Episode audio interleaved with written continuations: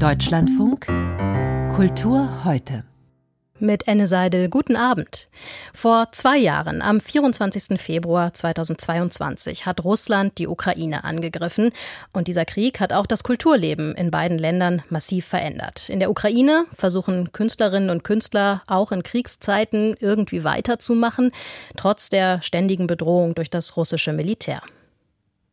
Alles, was da noch lebt und existiert und weiter funktioniert, ist irgendwo eine Heldentat. Es geht weiter. Es gibt Konzerte, es gibt Opern- und Ballettaufführungen. Das ist ein Meisterwerk der Logistik seitens äh, der Direktoren der Konzertsäle, der Orchester und aber auch der Künstler. Das sagte die Journalistin Anastasia Butzko diese Woche hier im Deutschlandfunk. In Russland sei die Situation natürlich eine andere, sagt sie. Dort werden Theater, Opernhäuser, Museen nicht von Bomben bedroht, aber auch die russische Kultur- und Musikszene leide unter dem Krieg und dem veränderten Klima im Land.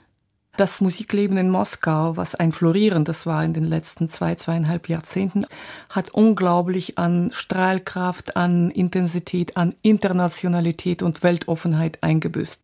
Ein Beispiel dafür ist das Moskauer Bolschoi-Theater, die wohl wichtigste Spielstätte für Oper und Ballett in Russland. Seit Ende letzten Jahres wird das Bolschoi-Theater von Dirigent Valeri Gergiev geleitet, der als Freund und Unterstützer des russischen Präsidenten Putin gilt. Anders als der bisherige Direktor des Bolschoi-Theaters. Er hatte den russischen Angriffskrieg auf die Ukraine öffentlich kritisiert. Sein Vertrag wurde dann vorzeitig gekündigt. Für viele Künstler und Choreografen in Europa stellt sich seither die Frage, ob sie weiter mit dem Bolschoi-Theater zusammenarbeiten sollten, also mit einem Haus, das mittlerweile vermutlich stark unter Putins Einfluss steht. Wiebke Hüster, Sie haben sich für uns umgehört in der deutschen und europäischen Tanzwelt. Wie hat die Tanzwelt reagiert auf diesen Wechsel an der Spitze des Bolschoi-Theaters? Ganz unterschiedlich. Also einige ähm, sagen, ihre Vorstellungen, die im März noch zu sehen sind, werden die letzten sein, die an diesem Haus von ihnen gegeben werden. Andere äußern sich gar nicht. Johann Kopburg zum Beispiel, ein sehr berühmter dänischer Choreograf und Ballettdirektor, hat einfach keine Antwort gegeben auf die Fragen von mehreren, auch schwedischen und dänischen Kollegen von mir, warum seine äh, Sylphide, seine Inszenierung des Balletts von Bonneville noch im März im Bolschoi aufgeführt wird. Also die Situation ist unterschiedlich. Der junge französische Choreograf Martin Schex, dessen Werk im vergangenen Herbst noch auf dem Spielplan stand, hat damals gesagt, das sei illegitim. Denn äh, seine Lizenz für dieses kürzere Stück, was er fürs Bolschoi gemacht hatte, war abgelaufen mhm. und äh, man hat es trotzdem gespielt. Mhm. Es gibt ähm, Choreografen wie zum Beispiel John Neumeier, äh, den langjährigen Ballettchef der Hamburger Staatsoper, ähm, die zugestimmt haben, dass äh, ein Ballett, äh, in diesem Fall ein Ballett von ihm am Bolschoi-Theater aufgeführt wird, auch weiterhin. Wie begründet er das? Ja, er sagt, die humanen Werte, Zitat, äh, die in seinem Ballett Anna Karenina so sprechend dargestellt würden, seien wichtig, auch unter den gegenwärtigen politischen Umständen in Russland sozusagen präsentiert zu werden. Das ist eigentlich sein Argument. Und er sagt, ja, äh, das ist doch wichtig. Ich bin ein amerikanischer homosexueller Choreograf und meine Werke werden jetzt dort gezeigt. Aber ich frage mich eben, ist das Naivität oder ist das ein Verständnisproblem? Denn das impliziert ja so eine Vorstellung von der russischen Bevölkerung, wie man sie äh, vielleicht aus dem Zauberberg von Thomas Mann kennt. Also als gäbe es die guten und die schlechten Russen sozusagen, ja. Und die guten Russen stärkt man jetzt, wenn man ihnen ein Ballett von John Neumeier zeigt und die, die schlechten Russen kommen vielleicht ins Nachdenken oder so. Aber ich höre natürlich auch sehr viel. Ich stehe in engem Austausch mit dem berühmtesten Choreografen der Welt, der sich auch am stärksten einfach für die Ukraine einsetzt, Alexei Radmansky, der ja tiefe Wurzeln in dem Land hat. Und alle bestätigen mir, die mit mir sprechen über diese Themen, sagen, das wird als Kollaboration mit dem Regime verstanden, mhm. nicht als Widerstandsakt. Mhm.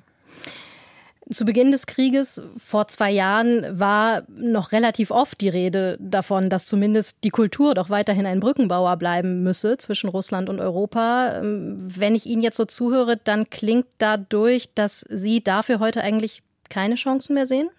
Also ich glaube, da muss man Leuten vertrauen, die dort auch länger im Land gelebt haben, wie zum Beispiel der französische Ballettdirektor jetzt am Bayerischen Staatsballett Laurent Hilaire. Der hat ja in Moskau ein äh, Ensemble geleitet. Er hat dem Staat 2022 sofort den Rücken zugekehrt und ist in den Westen zurückgekehrt, weil er nicht unter einem solchen Regime arbeiten wollte. Denn man muss ja auch sehen, das Bolschoi-Ballett ist nicht nur das größte Balletttheater in Moskau und wirklich ähm, ein Schaufenster. Und wie die Kollegin vorhin sagte, natürlich leidet dieses Haus äh, daran, dass ein Abfluss der ganz großen äh, Arbeiten von ganz bekannten westlichen Choreografen jetzt einfach da ist. Und das ist ein Problem.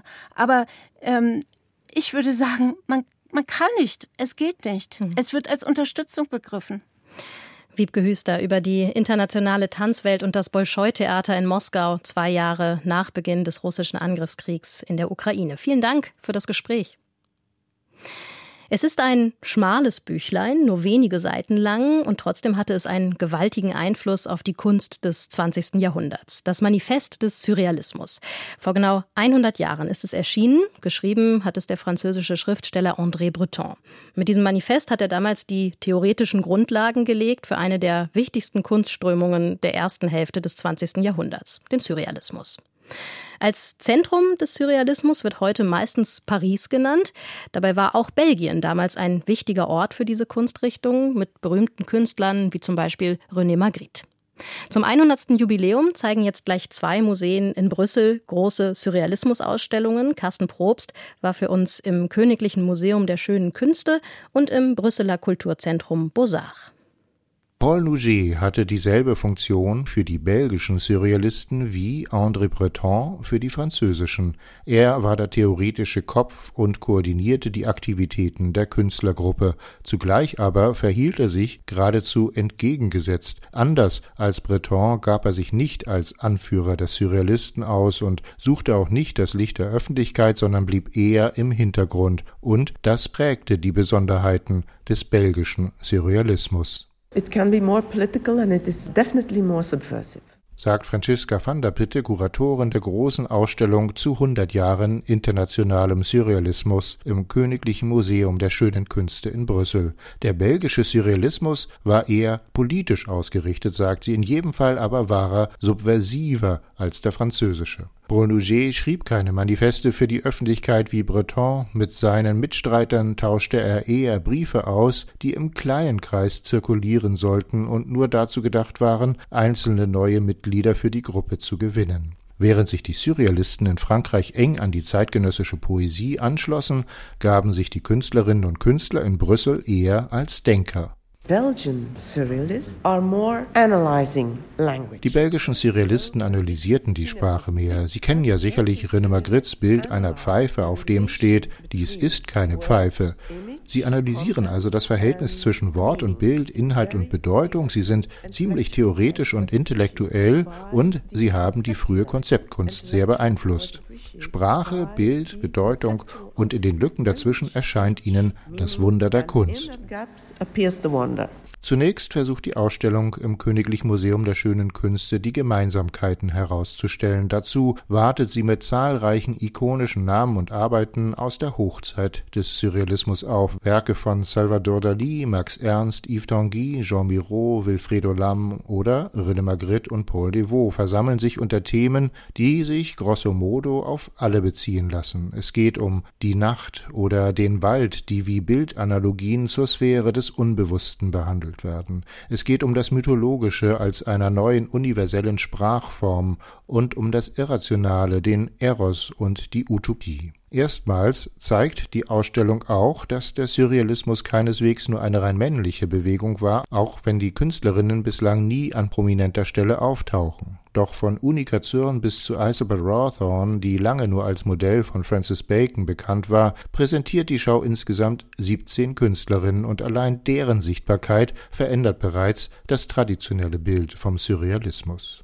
Im Kulturzentrum Posar nebenan konzentriert man sich dagegen ganz auf den belgischen Surrealismus und das informelle Netzwerk, das Paul Nouget mit seinen Mitstreitern entwickelt hat. Neben zahlreichen Gemälden von Magritte und Delvaux, aber auch von heute kaum mehr bekannten Künstlerinnen und Künstlern, sind viele Dokumente, flüchtige Veröffentlichungen und dokumentarische Fotografien zu sehen. In ihnen spiegelt sich der experimentelle Grundzug der Brüsseler Bewegung. Sie folgen keiner einheitlichen Doktrin. Magrittes gestochen scharfer Überrealismus verzichtet hier auf stereotype Wiedergaben von Männern mit schwarzen Melonen auf dem Kopf, er wird in der ganzen Breite seiner Stile und Motive gezeigt als Maler von Landschaften und bisweilen auch als politischer Künstler, der gegen Hitler agitiert. Der Surrealismus nimmt viele Einflüsse auf und treibt viele unterschiedliche Blüten.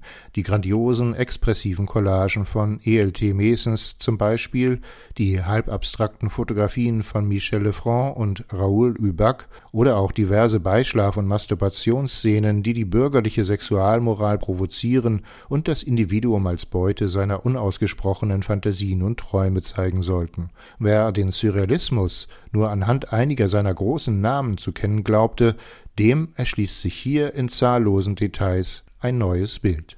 Carsten Probst über weniger bekannte Werke des belgischen Surrealismus, zu sehen in zwei Jubiläumsausstellungen in Brüssel. Kim de l'Horizon war vor anderthalb Jahren die erste non-binäre Person, die mit dem Deutschen Buchpreis ausgezeichnet wurde für den Roman Blutbuch. Darin geht es ebenfalls um eine non-binäre Figur, die versucht, eine Sprache zu finden für sich und für den eigenen Körper und dafür auch familiäre Traumata überwinden muss. Neben dem Deutschen Buchpreis bekam der Roman auch noch den Schweizer Buchpreis und wahrscheinlich war es da nur eine Frage der Zeit, bis dieses preisgekrönte und viel besprochene Blutbuch auch zum Blutstück wird. In Zürich ist es jetzt soweit. Regisseurin Leonie Böhm hat den Roman für das Züricher Schauspielhaus inszeniert. Auf der Bühne stand unter anderem auch Kim de l'Horizon. Und im Publikum saß Sven Riklefs. Ja, eigentlich habe ich ja ein Buch geschrieben, das Buch ist leider ein bisschen für mich selbst gescheitert, weil ich, ich habe versucht, so in eine andere Form von Gemeinschaft zu kommen. Ja, und ich habe gemerkt, diese, diese Gemeinschaft irgendwie, die habe ich so richtig körperlich gesucht. Da habe ich dann festgestellt, Mensch, ich glaube, du hast dich in der Gattung geirrt. Wohl auch deswegen jetzt also das Blutbuch als Blutstück auf dem Theater als sehr freie, sehr eigenwillige Version, die nur noch in wenigen Motiven des Buches wurzelt, die versucht sich von eben diesem Buch zu emanzipieren und die als Clou Kim de l'Horizon höchst selbst auf die Bühne schickt. Zunächst als Autorinnenpersönlichkeit in Glitterrobe, später dann wie die anderen vier SpielerInnen im eher non-binären Fantasieoutfit. Und es geht darum, den Fehlenden dem vielleicht verschwundenen, aber nicht überwundenen einen Mund zu geben. Ja, den Schmerzen, die keine Wunden haben, einen, eine Wunde zu geben, einen Mund, sie zum Sprechen zu bringen. Denn ich glaube, um in eine Gemeinschaft zu kommen, müssen auch die, die fehlen, dabei sein. Die körperlich gesuchte Gemeinschaft also, das ist die Utopie, die sichtbar über diesem Abend schweben soll, der nach den ersten ernsten Worten von Kim de l'Horizon betont locker, betont spielerisch, betont improvisierend daherkommt. Da gibt es gemeinsames Singen, gemeinsames Blödeln, es gibt viel Körpergekuschel und immer wieder auch Versuche, mit dem Publikum in unmittelbaren Kontakt zu kommen, mit unmittelbarer Nähe und unmittelbarer Ansprache. Dabei steht nicht mehr so wie im Buch die sprachliche Selbstvergewisserung und das sprachliche Ringen einer non-binären Persönlichkeit um die eigene Identität im Mittelpunkt, vielmehr geht es um eine sehr allgemeine Rückbesinnung, zum einen in eine liebevolle Gemeinschaft, zum anderen in den eigenen Körper. Und es geht, das allerdings wie schon im Blutbuch, um den Generationentransfer von Ängsten und Traumata und das vor allem durch die Mütter und Großmütter, die Großmäher, wie es im Schweizerdeutschen heißt. Und immer wenn eine Großmäher zu verschwinden droht, dann, dann gibt, machen, gewähren sie eine neue in ihre Lehre und gießen sich in sie herein. Und das Gießen hört nie auf. Mit jedem Gießen kommt eine Großmäher dazu. Und es entsteht ein Stammbaum wie eine Champagnerpyramide. Und obendrauf sitzt einer und kackt für immer. Und so kommt die Scheiße in unsere Adern. Eigentlich ist Regisseurin Leonie Böhm für ihre ebenso konsequenten wie faszinierend feministischen Neudeutungen überkommener Klassiker bekannt. Dass sie sich nun zum ersten Mal an einen Gegenwartstext wagt, ist auf ausdrücklichen Wunsch von Kim de l'Horizon entstanden, wie es wiederum Leonie Böhms ausdrücklicher Wunsch war, nicht nur den Text in Gemeinschaftsarbeit neu zu bearbeiten, sondern auch die Autorinnenpersönlichkeit selbst auf die Bühne zu schicken. Doch die eigentlich spannende Ausgangslage hat, wie es scheint, nicht wirklich gezündet. Wer das Blutbuch gelesen hat und seine Komplexität und vor allem auch Dringlichkeit kennt, fühlt sich nun in dieser Blutstück-Version wie als Zaungast eines Improvisationsworkshops, der noch sehr viel Luft nach oben hat. Natürlich sind da immer wieder komische Momente, wenn etwa eine Großwantje Kohlhoff als Karikatur eines Macho-Ritters zu voller Form aufläuft oder es gibt Momente des Innehaltens, wenn etwa Kim de l'Horizon mitten im Publikum stehend von dem Sicherheitskonzept spricht, das das Theater zum Schutz gegen potenzielle Gewalt ausgearbeitet hat, mit der eine so prominente non-binäre Persönlichkeit immer wieder konfrontiert wird. Doch auch diese Momente können diesen Versuch, das Blutbuch ins Allgemeine fortzuschreiben und zugleich auf einer Bühne zu verkörperlichen, nicht wirklich retten. Sven Riklefs über die Bühnenversion von Kim de l'Horizons Roman Blutbuch, das jetzt am Schauspielhaus Zürich als Blutstück zu sehen ist. Der Germanist Hermann Kurzke hatte mehrere Leidenschaften. Eine davon waren Kirchenlieder. Er hat unter anderem Gesangbücher erforscht. Bekannter wurde Hermann Kurzke aber als Experte für die Literatur von Thomas Mann. Unter anderem hat er eine der wichtigsten Thomas Mann-Biografien geschrieben und er war Mitherausgeber einer großen kommentierten Gesamtausgabe der Werke von Thomas Mann. Wie jetzt bekannt wurde, ist Hermann Kurzke schon vor einigen Tagen gestorben im Alter von 81 Jahren. Über ihn und seinen Beitrag zur Thomas Mann Forschung konnte ich vorhin sprechen mit dem Autor und Literaturhistoriker Tillmann Lahme, der selbst auch mehrere Bücher über die Familie Mann geschrieben hat. Und ich habe Tillmann Lahme zuerst gefragt, als Sie für Ihre Bücher recherchiert haben, wie oft haben Sie da nachgeschlagen bei Hermann Kurzke? Ich glaube, die ganze Zeit. Ich glaube, das lag bei mir immer irgendwo am Schreibtisch und ich habe immer mal wieder geguckt und äh, also gerade dieses Buch von, von Hermann Kurzke, wir reden jetzt von seiner Biografie von Thomas Mann, äh, ist, ist so reich an Dingen, die eben auch so nebenher passieren. Also man kann sich das nicht so vorstellen, dass man da irgendwie was exerpiert und dann hat man alle Fakten fertig und dann kann man das mhm. zur Seite legen, sondern man musste da irgendwie immer noch mal nachblättern. Thomas Mann, Das Leben als Kunstwerk heißt diese Biografie von Hermann Kurzke, ist vor 25 Jahren erschienen. Was würden Sie sagen, unterscheidet dieses Buch von anderen Thomas Mann Biografien, die es auf dem Markt so gibt? Das war ein unglaublich mutiger Ansatz, fand ich immer. Und äh, es äh, ist gut, dass Sie das sagen. Es ist schon 25 Jahre mhm. alt. Und ich meine, welches Buch altert eigentlich gut, in, gerade in wissenschaftlicher Hinsicht? Also die meisten sind ja nach 25 Jahren überholt. Das ist in dem Fall überhaupt nicht der Fall. Also man greift immer noch zu diesem Buch. Und da, glaube ich, kann man einfach darauf verweisen, dass das so ein ganz eigener Stil ist, der eben nicht wissenschaftlich so ein bisschen Mehltau behaftet oder so daherkommt, sondern das ist der Versuch und also auch ein radikaler Versuch, Leben und Werk irgendwie in Verbindung zu bringen. Und jetzt äh, darf man sich das nicht so vorstellen, dass man einfach sozusagen die Biografie nimmt und sich dann guckt, was davon so alles im Werk gelandet ist und dann guckt, ach, guck mal, die Figur und der war die Vorlage oder so. Ganz im Gegenteil, Hermann Kurz gemacht das so, dass er der, die Wechselbezüge sich anguckt und eigentlich immer interessiert war, daran zu gucken, was ist eigentlich große Literatur und warum interessiert uns das so und wie macht der das? Und würden Sie sagen, dass er mit diesem Buch ähm, ja auch insgesamt in Deutschland ein anderes, ein neues Bild von Thomas Mann geprägt hat? Das hat er bestimmt. Und das ist in der Thomas Mann-Forschung ja ohnehin, da muss man sagen, ist Hermann Kurzke auch sehr früh schon dran gewesen. Also seine Dissertation, das ist so Anfang der 70er Jahre, hat er sich schon mit ihm beschäftigt, mit einem ganz, ganz unpopulären Bereich damals, also mit dem konservativen Thomas Mann, mit dem politischen Thomas Mann, der in seinen Betrachtungen eines unpolitischen erst einmal das Kaiserreich verteidigt und also gewissermaßen eigentlich auf der falschen Seite der Geschichte landet und, und damit in den 70ern, das war schon mutig, sich damit zu beschäftigen und dann von da an dieser Weg eben zu gucken, was genau sagt uns dieses Werk und dann kommen die Tagebücher raus und plötzlich sieht man das alles nochmal in einem neuen Licht und so und da war er wirklich enorm inspirierend. Hermann Kurzke hat sich auch mit anderen Schriftstellern beschäftigt, also mit Novalis zum Beispiel, mit Georg Büchner auch. Ähm, aber bekannt geworden ist er eben doch in erster Linie als Thomas Mann-Experte. Wissen Sie, was ihn persönlich so fasziniert hat an Thomas Mann? Thomas Mann, haben Sie völlig recht, ist sicherlich die Hauptfigur in seinem äh, literarisch gesehen, in seinem Leben, also in seinem wissenschaftlichen Leben. Er hat aber auch eine andere Figur und hat immer gesagt, die ist mir eigentlich genauso wichtig mhm. und das war Georg Büchner. Er hat ein, eben lange über Thomas Mann geforscht und dann hat er auch ein großes Buch über Büchner geschrieben und das sind so diese Pole, die man sehen kann. Also den einen, den man so als den Revolutionär der, der Literatur ansieht und den anderen, den man doch eher so auf der konservativen Seite, also gerade auch was Sachen der Stilistik und so betrifft, äh, verorten würde.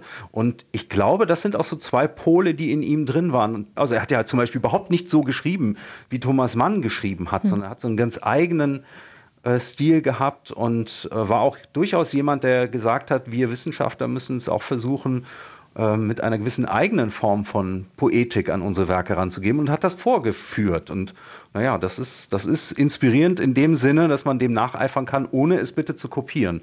Da muss dann doch jeder seinen eigenen Weg finden. Sie haben Hermann Kurzke auch mehrmals persönlich getroffen. Wie wird er Ihnen in Erinnerung bleiben, als Wissenschaftler, aber auch als Mensch? Ich habe seine Bücher gelesen, habe mir immer jemanden vorgestellt, der doch bestimmt irgendwie ja, mindestens Humor hat, wenn nicht den Schalk im Nacken. Und davon war so viel im Persönlichen zu spüren. Begegnungen mit ihm im wissenschaftlichen Kontext auf äh, Tagungen oder auch so im Privaten. Es war immer in diese Richtung gehend, immer unterhaltsam und immer sozusagen auch funkelnd und mit literarischem Sinn. Und man spürt es schon in den Büchern, aber wie gesagt, er hat das durchaus im Persönlichen noch ein bisschen mehr gehabt, als es in seinen Büchern spürbar ist der Literaturhistoriker Tillmann Lahme zum Tod des Germanisten und Thomas Mann-Experten Hermann Kurzke. Zum Jahrestag des russischen Angriffs auf die Ukraine hat sich auch Kulturstaatsministerin Claudia Roth geäußert. Mehr dazu in den Kulturmeldungen mit Anna Kohn. Roth hat zu diesem Anlass noch einmal die Solidarität mit der Ukraine betont. Wir werden weiter an der Seite der Ukraine und ihrer Kultur stehen, sagte sie. Gezielt werde von russischer Seite versucht, die ukrainische Nation, ihre Identität und Kultur zu zerstören. Täglich würden Kulturorte und Kulturschätze der Ukraine angegriffen, beschädigt und zerstört. Zu den kulturellen Einrichtungen, die in der Ukraine bislang beschädigt wurden, zählten unter anderem mehr als 30 Museen, zahlreiche Archive und Bibliotheken sowie religiöse Stätten. Wir sprechen morgen hier in Kultur heute am Jahrestag des Angriffs mit dem ukrainischen Theatermacher Pavlo Aje, der in Köln im Exil lebt.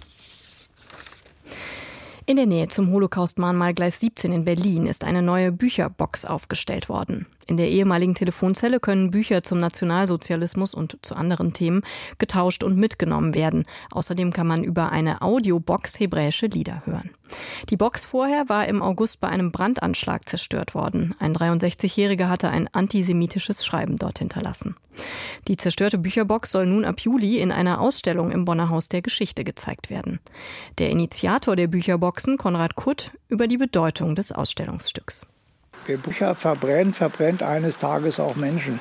Und wenn wir heute wieder dabei sind, dass Bücher verbrannt werden, dann sind wir wieder in der Zeit von vor 80 Jahren, eigentlich sogar in der Zeit von vor äh, 1823 hat Heinrich Heine diesen Satz geprägt.